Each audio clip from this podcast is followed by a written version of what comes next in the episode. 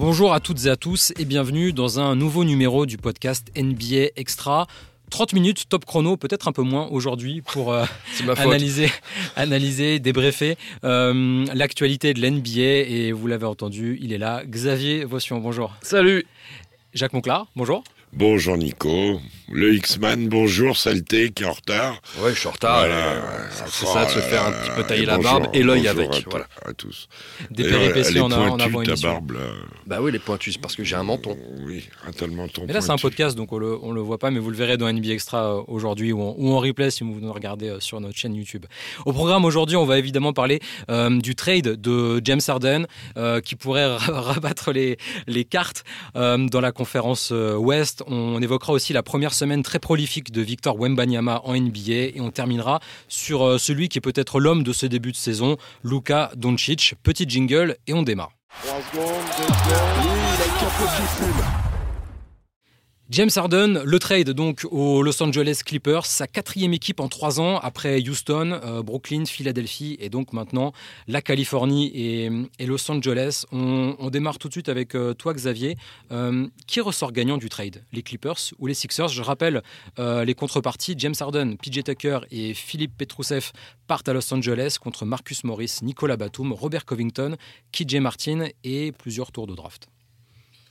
Bah, c'est un petit peu l'avenir qui nous le dira. Si on regarde sur le papier, évidemment, la signature, de, enfin l'arrivée pardon, de, James Harden euh, peut être une bonne chose pour les Clippers. On sait que James Harden est extrêmement motivé de, jouer pour, euh, pour le club, de, pour une des franchises du moins de, sa ville, retrouver son pote euh, Ross West. Et ça donne, ça donne des possibilités offensives très intéressantes pour les Clippers. Défensifs, évidemment, un petit peu moins, mais en tout cas, c'est plutôt pas mal. Sur le papier, comme ça, immédiatement, on pense effectivement que c'est les Clippers qui sont, qui sont gagnants. Euh, maintenant, ça doit se traduire sur le terrain. Moi, je trouve que l'avantage que les Clippers ont aujourd'hui, c'est que si jamais, et ça peut arriver, et ça arrive chaque année, euh, il y a des blessures, par exemple, je sais pas, un Kawhi Leonard, un Russell Westbrook, et l'arrivée de James Harden fait que tu auras toujours une équipe compétitive. Euh, et c'est ça qui est intéressant. Maintenant, c'est pas des joueurs qui sont en WW, pour reprendre une célèbre phrase de Jacques Monclar. Euh, donc c'est un petit peu, c'est un petit peu euh, maintenant ou jamais en fait pour pour ces joueurs-là. Coach? Trois gagnants. Trois gagnants, les Clippers, pour les raisons que vient d'énoncer Xavier, même si il me semble quand même qu'il faudra m'expliquer quel, qui joue quel poste, qui défend, euh, qui fait quoi que quand on a une horde de joueurs superstars comme ça qui ont été MVP de la ligue et ils en ont ou des finales ils en ont trois dans la dans, dans l'équipe plus Paul George ce qui est quand même pas rien au niveau personnalité et organisation de jeu. Euh, moi, il faudrait qu'il y en ait un qui sorte du banc. Hein. Arden, je pense. Bah, c'est comme ça qu'ils ont été en finale avec OK ici. En tout cas, il y a quelques, il y a presque un siècle. Euh, donc, donc, donc euh, 10 ans, 10 ans, 11 ans. Voilà, donc pour eux, c'est un all-in. Il euh, y a une espèce de course à l'échalote à Los Angeles. Euh, le tic-tac, l'horloge pour LeBron, euh, l'horloge pour les Clippers, avec la nouvelle salle qui arrive, avec les fins de contrat des uns et des autres, et qui fait que si ça gagne pas cette année, ça peut péter en l'air. Non pas le, la franchise, parce que Steve Ballmer aime le basket, il le montre encore euh, en développant une salle sur le site d'Inglewood euh, du vieux forum. Euh, mais ça urge, c'est un all-in. Voilà, donc pour eux c'est bien. Pour les Sixers c'est bien parce que de toute façon ils voulaient plus jouer pour eux et qu'il euh, valait mieux récupérer des, des, des, joueurs en retour. Et enfin pour lui, pour lui parce que euh, autant je j'avais pas apprécié la manière dont il est parti de Houston, autant au Nets je lui donnais plutôt quitus de être à peu près pour rien dans la situation et s'être fait lâcher par les autres. Et autant là, aux Sixers, je trouve qu'il exagère un tantinet. Mais bon, il faut qu'il qu montre qu'il puisse accepter d'être fort euh, dans un effectif fort et fort dans un rôle. Et non pas fort... Euh, il sera au mieux troisième option de l'équipe et première euh, quand il y aura deux absents et deuxième quand il y aura un des deux. Oui, renforce en cas de blessure euh, ou d'absence d'un joueur majeur comme Paul George ou comme Kawhi Leonard. Mais l'idée, c'est peut-être d'arriver à les faire jouer tous ensemble et qu'il adopte un rôle pour être dans une équipe qui deviendrait à ce moment-là, s'ils arrivent à, à, faire la sauce, un vrai candidat au titre. Mais, mais bon organisons la défense, organisons l'attaque, organisons euh, le, mental de cette équipe, en sachant aussi qu'il y a Ross West, et qu'il faut pas gâcher la bonne installation de Ross West euh, depuis un moment. C'est compliqué, mais Taylou sait faire tout ça, humainement. Tu, disais que c'était un, all-in. On rappellera qu'en fait, euh, James Harden cette année joue euh, sous player option, une player option qu'il a activée en début d'été, et que du côté de Russell Westbrook, Paul George et Kawhi Leonard, les trois en fait ont une player option pour la saison prochaine. Donc potentiellement, ce Big Four ça devient un big rien du tout l'été prochain si personne ne resigne ou si personne. si, est-ce, que, est-ce que vous pensez tous les deux qu'ils ont envie de, de quitter LA Absolument pas, ils veulent jouer dans la nouvelle salle tous. Donc, euh, la nouvelle salle qui sera ouverte en 2024. C'est une motivation pour eux. C'est une motivation pour eux de se montrer. Et dans ce début de saison, ils étaient très sérieux. Hein. Je trouvais les Clippers, même s'ils n'ont pas été parfaits, loin de là, mais pas mal, bien en place. Euh, c'était plutôt une bonne surprise de les de les voir comme ça. Bon, on va on va voir si s'il il revient chez lui, James Harden. On est rarement prophète en son pays. Euh, Russell Westbrook, il a dû faire la deuxième crèmerie pour trouver la bonne. mais c'était plus compliqué aux Lakers.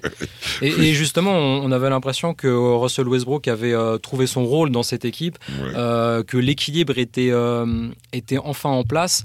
Et c'est pas qu'on repart de zéro désormais, mais quasiment, même si c'est facile de marquer des paniers avec des joueurs qui ont un tel talent, mais intégrer James Harden dans une équipe, c'est pas, pas anodin, Xav. Non, mais je pense pas que ce soit bien compliqué. C'est des joueurs qui sont aujourd'hui euh, extrêmement expérimentés, qui n'ont plus beaucoup de temps pour gagner un titre. Alors évidemment, on enlève là-dedans que Wayne Leonard, mais ils vont, euh, je pense qu'ils vont être extrêmement sérieux, rigoureux et très bien jouer ensemble. En tout cas, ça va être le but. J'imagine pas une seule seconde qu'il y a un joueur là-dedans qui va essayer de tirer à la couverture à lui, euh, comme ils ont tous pu le faire à un moment ou à un autre dans leur carrière, et ils avaient de quoi le faire. Euh, honnêtement, je pense pas que ce soit un problème. tu peux alterner à la main Ross West et, et Harden, pas oublier ses qualités de passeur incroyables. Euh, tu as des possibilités de jouer vite, tu as des possibilités de jouer lentement avec, euh, avec Westbrook qui va ressortir les ballons. Imagine-toi, tu West, tu vas trop vite en contre-attaque. Tu en as trois derrière qui arrivent c'est Paul George, Kawhi Leonard et, Russell, et, euh, et James Harden. Bon, offensivement, il y aura des solutions. Défensivement, le coach a raison à 200%. Moi, je suis pas du tout inquiet pour l'intégration de, de, James Harden là-dedans. Il l'avait montré à Philadelphie en arrivant. Complètement. Il était devenu beaucoup plus passeur. Euh, ouais, mais il sait tout faire, le mec. Mais c'est une question de mentalité. C'est pour ça que les systèmes, tout ça, ça me fait parfois rigoler. La méthode, c'est qu'une question de capacité à avoir envie de partager l'efficacité. C'est-à-dire, là où il faut shooter, ben, je shoot. Là où il faut driver, je drive. Et si j'ai une passe à faire avant, eh ben je la fais. Et qu'un mec qui fait une passe longue, euh, ben un ballon qui bouge comme ça, ça va toujours plus vite qu'un mec, euh, fut-il le plus rapide, des dribbleurs. Donc euh, le, jeu simple et partagé des grands joueurs, c'est ce qui fait les titres et d'abord les victoires et ensuite les titres, on va voir sur pied. Et il y a le côté défensif et il y a le côté que Kawhi Leonard est plus un 3 qu'un 4 que Paul George est plus un 2-3, 3-2 qu'un 4, que James Harden, si on le met dans le 5, avec en plus Russell Westbrook, et eh ben comment on fait? On met Kawhi Leonard en 4. Donc ça, je pense pas que ce soit renforcer l'équipe. Ce sera plus des situations de fin de match, justement, je pense. Alors là, je suis mille fois d'accord. Mais qui tu fais de Messi starter? Moi, tu connais ma position là-dessus. Terrence Mann starter. Oui, oui. de toute façon, ce sera plus Robert Covington ou Nicolas Batum. La, question, à, la question à un million de dollars, c'est si on, choisit de potentiellement faire sortir quelqu'un du banc, ça serait qui selon vous? Moi, pour moi, c'est Harden. James Harden en C'est pas une sanction. C'est pas du tout une sanction, c'est celui qui finit les matchs. Hein, voilà, c'est un, équilibre. C'est un équilibre d'équipe. Il est parfait pour le rôle. Il peut suppléer au meilleur scoreur. Il peut suppléer au meneur Et c'est un poste 2 naturel. Elle est pas belle l'histoire. Tu te couvres trois postes. Enfin, moi, je parle avec l'immense respect qu'on doit à James Harden quand il redevient un basketteur. Attention, hein, quand il redevient dans le basket mood. Euh, voilà, il te couvre trois postes. Magnifique. Et en sachant que sur les trois postes, en défense, le poste de meneur, on va peut-être éviter, parce que sur une petite bombe bien fâchée ou sur un gros meneur scoreur, il peut y avoir des surprises. Il, est meilleur caché sur le côté, euh, en bas, parfois même sur les quatre. On rappelle aussi défensivement, parce que ça, ça pose aussi des questions quand même, que PJ Tucker arrive aussi dans cet échange. Et alors, certes, on perd ah, Robert Covington et Nicolas Batum. Moi, je croyais que c'était son garde du corps. il se l'emmène partout. Et je l'ai vu euh, parce que Petrousev n'a pas voyagé avec eux. Non, apparemment. Ah, il était sur leur vol régulier, lui. Donc, euh, il n'a pas voulu je, j'en sais rien. Il a que PJ Tucker. PJ Tucker, on a l'impression que c'est le bodyguard de, James Harden. Mais on est bien protégé quand on a PJ Tucker en, bodyguard, a priori. Mais, mais il a, un garçon de goût, hein, James Harden. Bien lui, c'est comment on fait il, connaît le chemin euh, aussi, PJ Tucker. On connaît. Hein. Donc, euh, oui, c'est une... fois. Oui, mais c'est déjà plus que beaucoup d'autres. C'est déjà plus que, James Harden. mais par rapport au nombre de fois où il s'est trouvé dans des coups où il aurait pu gagner mm. et il a perdu, ou bien sûr il y a cette victoire avec les Bucks pour lui, elle est fondamentale, mais ça n'a pas été suffisant ailleurs non plus et dans quelques euh, effectifs reprenait sa carrière où mm. euh, ah, il y avait euh, moyen de moyenner. Et ce match 7 des Rockets contre les Warriors, on, revient, on y revient toujours. En tout cas, le rôle qu'il aura certainement, PJ Tucker, avec toute la, toute la, la force qu'on lui connaît, particulièrement en défense, c'est pas Covington, c'est pas Batum, c'est pas Marcus Morris qui aurait fait ça. Donc, à mon avis, là aussi, il comble un manque. et sur un poste, et là où tu as raison, c'est que c'est un poste où, euh, avec les Kevin Durant, LeBron James et compagnie, euh, voire même plus grand, je serais pas, tiens, s'ils croisent, euh, oh, ils ont mis 40 points, tu me diras, mais, mais sur Victor, ils sont, ils sont capables d'envoyer un mec comme PJ Tucker. Oh ouais, ouais, complètement. Comme un Grant Williams, comme tous ces mecs-là. La transition est parfaitement trouvée. Jacques, on va désormais parler un peu plus, toujours plus, de Victor Wenbanyama qui a joué. Victor Wembanyama. Je connais pas. J'ai jamais entendu parler. On est, en train de, on est en train de le découvrir. Enfin, surtout, ah, les États-Unis et la NBA sont en train de réellement découvrir qui est euh, Victor euh, Wembanyama. Les Spurs, euh, les Suns, pardon, on en fait l'expérience cette nuit. On est, on est mercredi 1er novembre et donc les San Antonio Spurs ont battu cette nuit les, les Suns à Phoenix.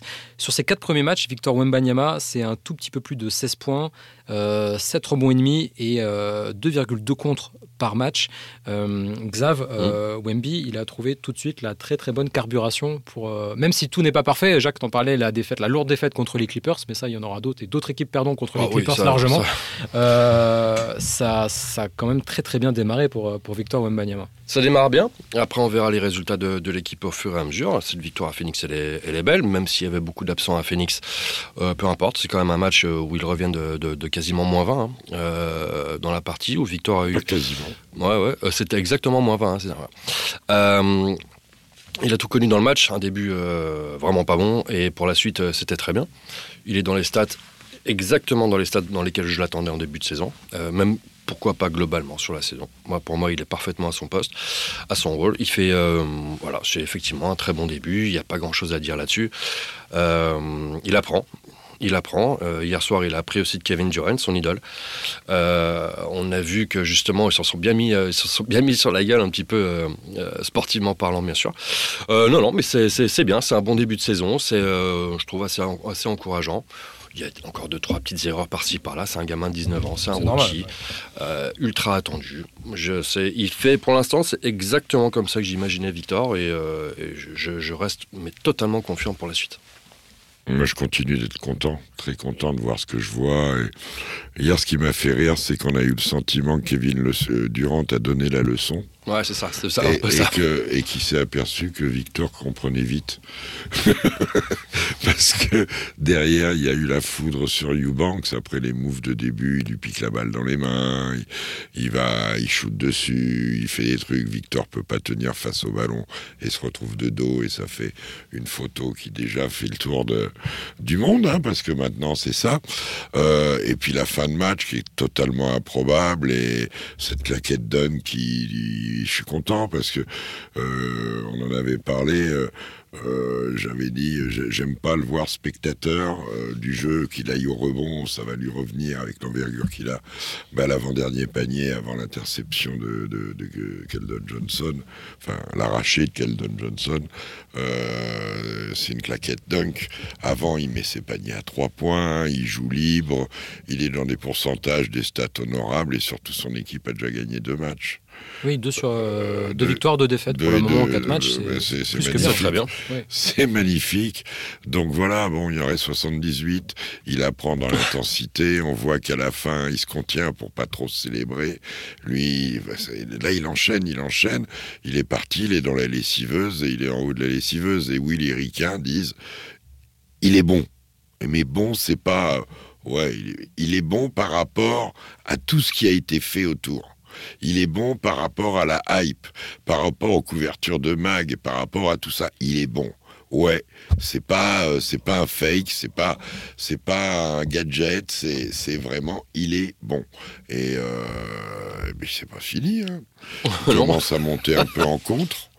Euh, là, l'action sur Durand, c'est typique de ce qui doit arriver à tenir en latéralité. Ça fait partie du gainage, du travail, du renforcement, d'enchaîner les matchs. Euh, il prend des contacts.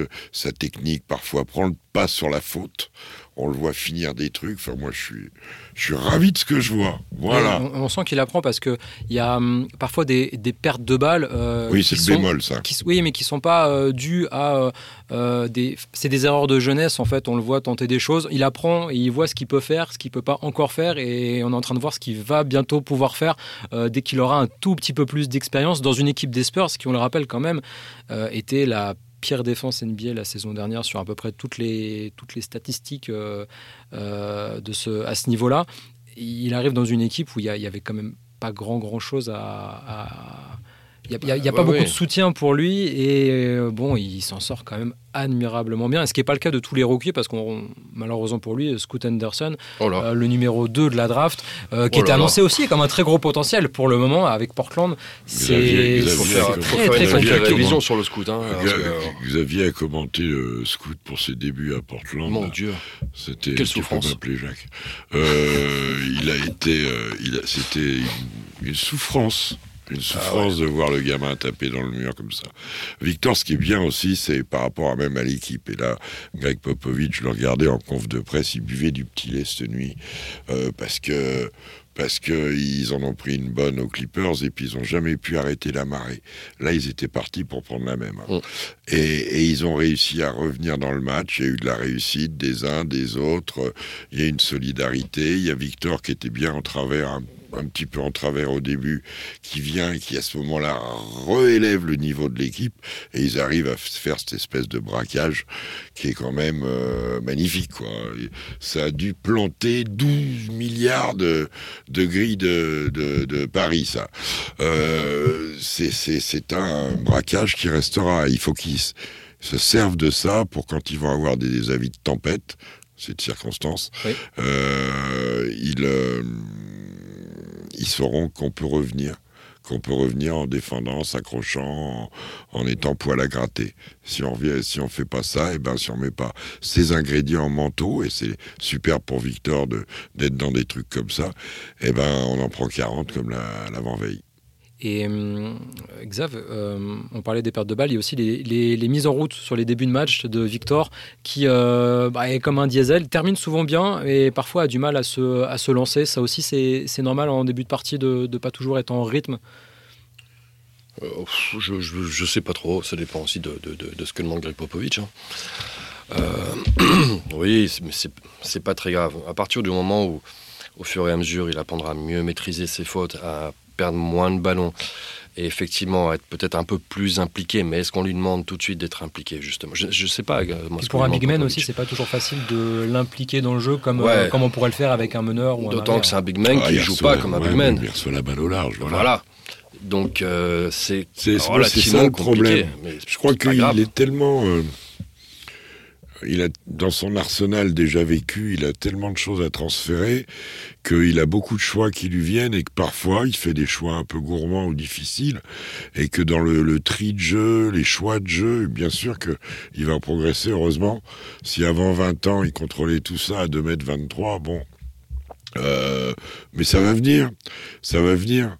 Être efficace, on le voit qui commence à faire des passes aussi, poste haut, poste bas, euh, des, il a le sens du jeu, il a le sens de, tout ça, donc ça va venir.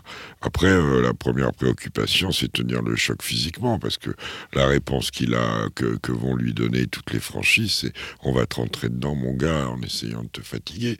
Et pour l'instant, tu parles de fin de match, c'est en fin de match. Alors bravo au coaching du druide, mais euh, mais mais euh, c'est aussi sa qualité lui physique et mentale être là dans ces moments-là. Maintenant, c'est vrai que commencer euh, tranquillement, en se mettant en confiance, il y a des bons exemples. Hein. Tu regardes le Joker, il commence pas à 300 à l'heure, mais il est là pour l'essentiel. Le fait qu'il n'y ait pas un, un, meneur, on va dire, euh, très installé dans le paysage NBA, dans cette équipe des Spurs, est-ce que c'est est -ce c'est un problème pour le développement de Victor ou au contraire, finalement, ça va lui donner encore plus de, de responsabilité tout de suite euh, il y, a, y, a, deux écoles sur ce, un petit peu tout, Non, mais il y a un petit peu tout ça. Je pense, tu as, raison dans ce que tu dis. Maintenant, c'est surtout un problème dans le développement des Spurs pour l'instant. Oui. Euh, dans le développement du jeu des Spurs, euh, Jérémy Sohan, je l'aime plutôt bien, mais on aurait peut-être besoin d'un meilleur meneur de métier à San Antonio. Après, Jérémy Sohan aussi a le droit de progresser, de progresser pourquoi pas avec Victor. On sait qu'ils s'entendent très bien. Euh, hors du parquet du moins pour l'instant. Il y a du travail à faire aussi énormément chez Jérémy Sohan. C'est pas, c'est pas forcément un mauvais joueur. Maintenant, c'est sûr que si tu mets Chris Paul avec Victor Wembanyama, c'est autre chose. Mais Chris Paul, il a un peu d'expérience, ce que n'a pas Jérémy Sohan aujourd'hui, même si bon, je l'imagine pas terminer, avoir une carrière à la Chris Paul. Mais c'est sûr que ça pourrait, ça ne pourrait faire qu'aider. Mais, encore une fois, c'est une équipe qui, se prépare, qui est en développement. Une des satisfactions des Spurs l'année dernière, c'était Jérémy Sohan, mais à quel poste? Ce 4, 3. c'est ça. Un peu la Ben Simmons, en fait. alors, tout à fait. Alors, arrive qui? Arrive Victor, il est sur quel poste? 4. Donc tu fais jouer Victor Sohan en, 3. Donc là, euh, tu as ton quasi, euh, as Devin, tu, sur les quasiment sur Devin Vassell, Keldon Johnson, sur leur responsabilité. Mm. Donc il le fait jouer meneur. Euh, hier encore, quand ça revient, celui qui a le meilleur plus-minus, c'est Trey Jones. L'équipe, elle a beaucoup mieux joué. Je pense pas que ce soit un frein au développement de Victor.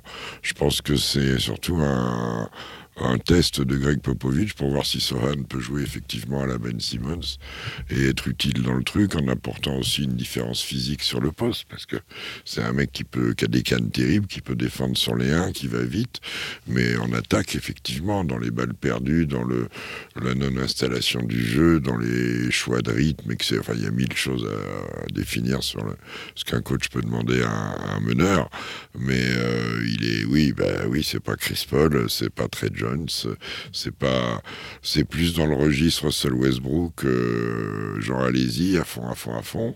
Euh, Attention au virage. oui, ben voilà, de temps en temps il y en a, même si le terrain est droit. On... Le bac à sable est où Le gravier. On va enchaîner euh, sur euh, un joueur, un homme, euh, Luka Doncic, qui pour sa sixième saison déjà en NBA à seulement 24 ans, et eh bien, sur les trois premiers matchs qu'il a joué le, meilleur marqueur de la ligue, 39 points de moyenne pour, pour le, le, joueur des Mavs, toujours dans le même style. son style à lui, son style qui est parfois totalement indéfendable. Est-ce que c'est la saison de la maturité pour Luka Doncic voilà. Après ce qu'on a vu à l'Euro, l'Euro c'était la saison dernière. C'est comme le deuxième album d'un artiste, l'album de la maturité. Euh, alors, euh, je sais pas. Euh, tout ce que je sais, c'est que de voir qu'un joueur est meilleur marqueur, rebondeur, passeur, même intercepteur, je crois aussi, de son équipe, est-ce que c'est vraiment bon signe? Mais ça, c'est le problème des, bah Mavericks, malheureusement. Mais c'est ça depuis. Doncic fait un début de saison fracassant.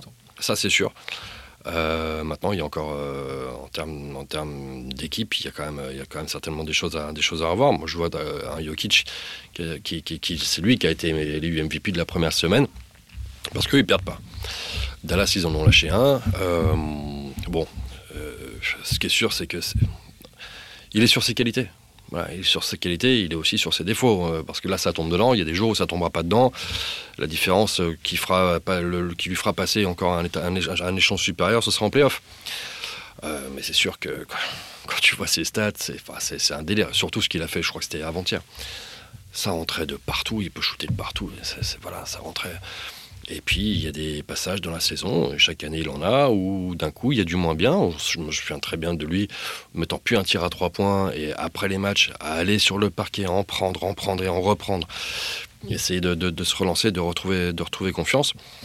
On va voir ce que ça va donner au fur et à mesure de la saison. Tout ce que je vois, c'est qu'effectivement, sur les quatre premiers matchs que les Mavericks ont joués, il y a Luka Doncic, et c'est un peu tout quand même à Dallas. Alors il y a plusieurs choses là-dedans. Euh, il, est, comme il n'a jamais été. Pourquoi? Parce qu'il est super physiquement. Il a déjà, il est, il est plus chubby comme il était les autres années. Euh, il est en forme physique. Il s'était préparé avant la Coupe du Monde. Euh, la Coupe du Monde a été ce qu'elle a été, mais il est en forme physique. Il est pas revanchard, mais pas loin quand même un petit peu, parce que l'année dernière, il a quand même pas bien vécu de même pas être en play cette, cette saison en queue de poisson, etc. etc. 11e Dallas la saison dernière. Donc Comment 11e, 11e Dallas la saison dernière. en bilan, bilan négatif. En, en, lâchant les deux dernières semaines, mais enfin, ils auraient été au mieux dixième. Donc ça changeait quand même pas grand-chose au, décor. C'est arrivé, cette arrivée de, de, de, de, Kairi, qui est à la fois un commerce, euh, c'est fantastique en citant tous les deux chauds, mais c'est une équipe bizarrement constituée. Euh, qui ils ont joué, tiens Reprenez un peu. Ils ont joué euh, Memphis, ils ont joué les Nets et les Spurs. les Spurs. Ouais. Donc on va pas quand même, euh, on va quand même pas défiler sur la 5 avenue et surtout pas la 5 d'ailleurs pour avoir des résultats comme ça collectivement. Maintenant que lui soit fantastique et qu'il ait jamais été aussi fort, je suis assez d'accord. Je suis assez d'accord. Et même s'il a fait le grognon avec Rémi euh, par rapport à, son comportement avec les arbitres et tout, il le sait très bien intimement qu'il a laissé tomber ses potes euh, deux fois, je crois, à la Coupe du Monde. Mais à la Coupe du Monde n'est pas à l'Euro, comme je l'ai dit au, en étant, En étant disqualifié euh, au bout de, de, technique, en, en grognafant après tout, l'année dernière un peu. Alors j'imagine qu'autour de lui ou dans le staff, il euh, y a, moyen de, l'orienter et de l'aider. C'est un des boulots de Jay ça, à mon avis, d'arriver à, contrôler ça. Mais le vrai défi de, de Lucas Doncic, c'est d'arriver à rendre les autres meilleurs c'est d'arriver à rendre les autres bons. Et qu'on ne dise pas qu'il y a des pinceaux, il y a quand même des joueurs autour. Hein, on verra ce que donne le petit Lively, il y a quand même Kyrie Irving. Pas mal Lively. Oui, mm. ça, court. Mm. A Josh Green qui commence à prendre de plus en plus de place dans cet effectif. Que j'ai vu faible, mais qui est bon avec, mm. euh, avec les Spurs, avec les, avec les Mavs. Non, il, y a, il faut qu'il arrive à rendre les autres bons. Donc c'est parfois euh, peut-être lâcher un peu la gonfle, euh, être plus frais aussi pour les fins de match, même s'il est fort en fin de match. C'est un joueur absolu, Lucas mais euh, son mental n'est pas toujours absolu. Est-ce qu'on ne répète pas saison après saison les mêmes choses? Au problème des, par rapport aux soucis de Luka Doncic et par rapport aux soucis des Mavs en général sur la construction de, de l'équipe On a l'impression qu'on a quasiment potentiellement le, meilleur joueur de la ligue, mais qu'à côté de lui, il n'y a vraiment pas ce qu'il faut pour euh, pour aller beaucoup plus haut qu'une place en play-in, aller peut-être en play-off direct. Bah écoute, ils, ont, ils ont misé sur le duo, euh, un duo à l'arrière avec Kyrie Irving la fin de saison dernière, ça n'avait pas fonctionné. Maintenant, on part sur une saison blanche, on part sur des, des entraînements, euh, enfin en tout cas des, plein de choses qui sont préparées pour eux. Avec Lively en plus à l'intérieur, c'est pas mal. Tim Hardaway, on sait son apport, on connaît son apport, en sortie de banc ou même starter parfois, mais en tout cas en sortie de banc ça peut être, ça peut être intéressant, mais c'est vrai qu'on a l'impression de se répéter tout le temps avec Dallas et que pendant ce temps-là, pendant ce temps-là pardon, il y en a d'autres qui progressent. et on a l'impression que Dallas ne stagne en fait. C'est ça, c'est juste pour l'instant stagné. Il y a quatre matchs de jouer. tranquille, tranquille, on verra. C'est très bien pour eux de les avoir gagnés. Sans ça, ils seraient rentrés directement dans la crise malgré euh, Luka Doncic. C'est un peu l'impression qu'on a. C'est un peu l'impression qu'on a. Mais il y a beaucoup d'enthousiasme. Toujours, on parlait de Steve Ballmer, mais Marc Cuban est un formidable président auprès de ses joueurs aussi, dans l'enthousiasme et dans le, le, bah, pouvoir de séduction. Vous savez, euh, quel qu'il soit, où qu'il soit dans le monde, les joueurs sont toujours sensibles à ce que le propriétaire soit avec eux et partage des trucs. Et il le fait, ça. Il le fait très bien. Donc, euh, euh, elle, est, plutôt agréable à, à voir, cette équipe, mais mais je sais pas, je sais pas, je ne suis pas le plus grand des optimistes sur la longueur de la saison. Quant au talent de Luca, j'espère qu'ils descendront pas trop, bas. Comme ça, il pourra défendre ses chances d'être d'être MVP. Russell Westbrook a été MVP euh, en étant sixième, je crois. Sixième à l'Ouest. Ouais. ça fait ça fait jurisprudence. Mais sur une saison historique euh, qui au niveau des en triple d'eau pour la première fois. On sera pas loin de la saison triple d'eau. On sera sûrement pas loin. Euh, eh bien, c'est sur ça qu'on conclut cet épisode du podcast. On vous rappelle que dimanche, en prime time, euh, il y aura le Sunday Night Live, suivi du match entre les Raptors qui viennent dans le Texas jouer face aux Spurs de mhm. Victor Wembanyama. Euh, on est très heureux de pouvoir vous, vous proposer cette partie. Ça fait 21h30 quoi le prime time, c'est pas bien tard. Ouais, ouais, c'est vraiment bien. Quoi. Ouais, ouais, c'est. sympa ça de va être une super, Ça va être une super affiche. et, euh, et, donc, bah, si vous avez du mal à vous lever la nuit, là, cette fois, il n'y a pas d'excuse. 21h 40, je crois, le, modo, le coup d'envoi. 37, c'est ça. 37, pour, euh, pour ce match entre Toronto et, San Antonio, on a hâte de suivre ça. La NBA, c'est ça. Quand tu as l'horaire à 18h30, 20h30, tu rajoutes 5 minutes, 6 minutes, allez, 7 de moyenne. Euh, et, et c'est bon, il y a toujours les 7 minutes de, de battement. Merci Xavier, merci Jacques. Euh, on espère que ce numéro vous a plu. On vous dit à la semaine prochaine. Ça sera jeudi prochain, euh, le prochain, le prochain podcast. On vous dit à, très bientôt et euh, bah bah, ouais. Bonne journée. Bien. Profitez, bonne journée. Profitez, allez, ciao, ciao. Ah, Attention, bon. le vent souffle, il paraît. Oui, oui. oui malheureusement. Restez chez vous. ciao.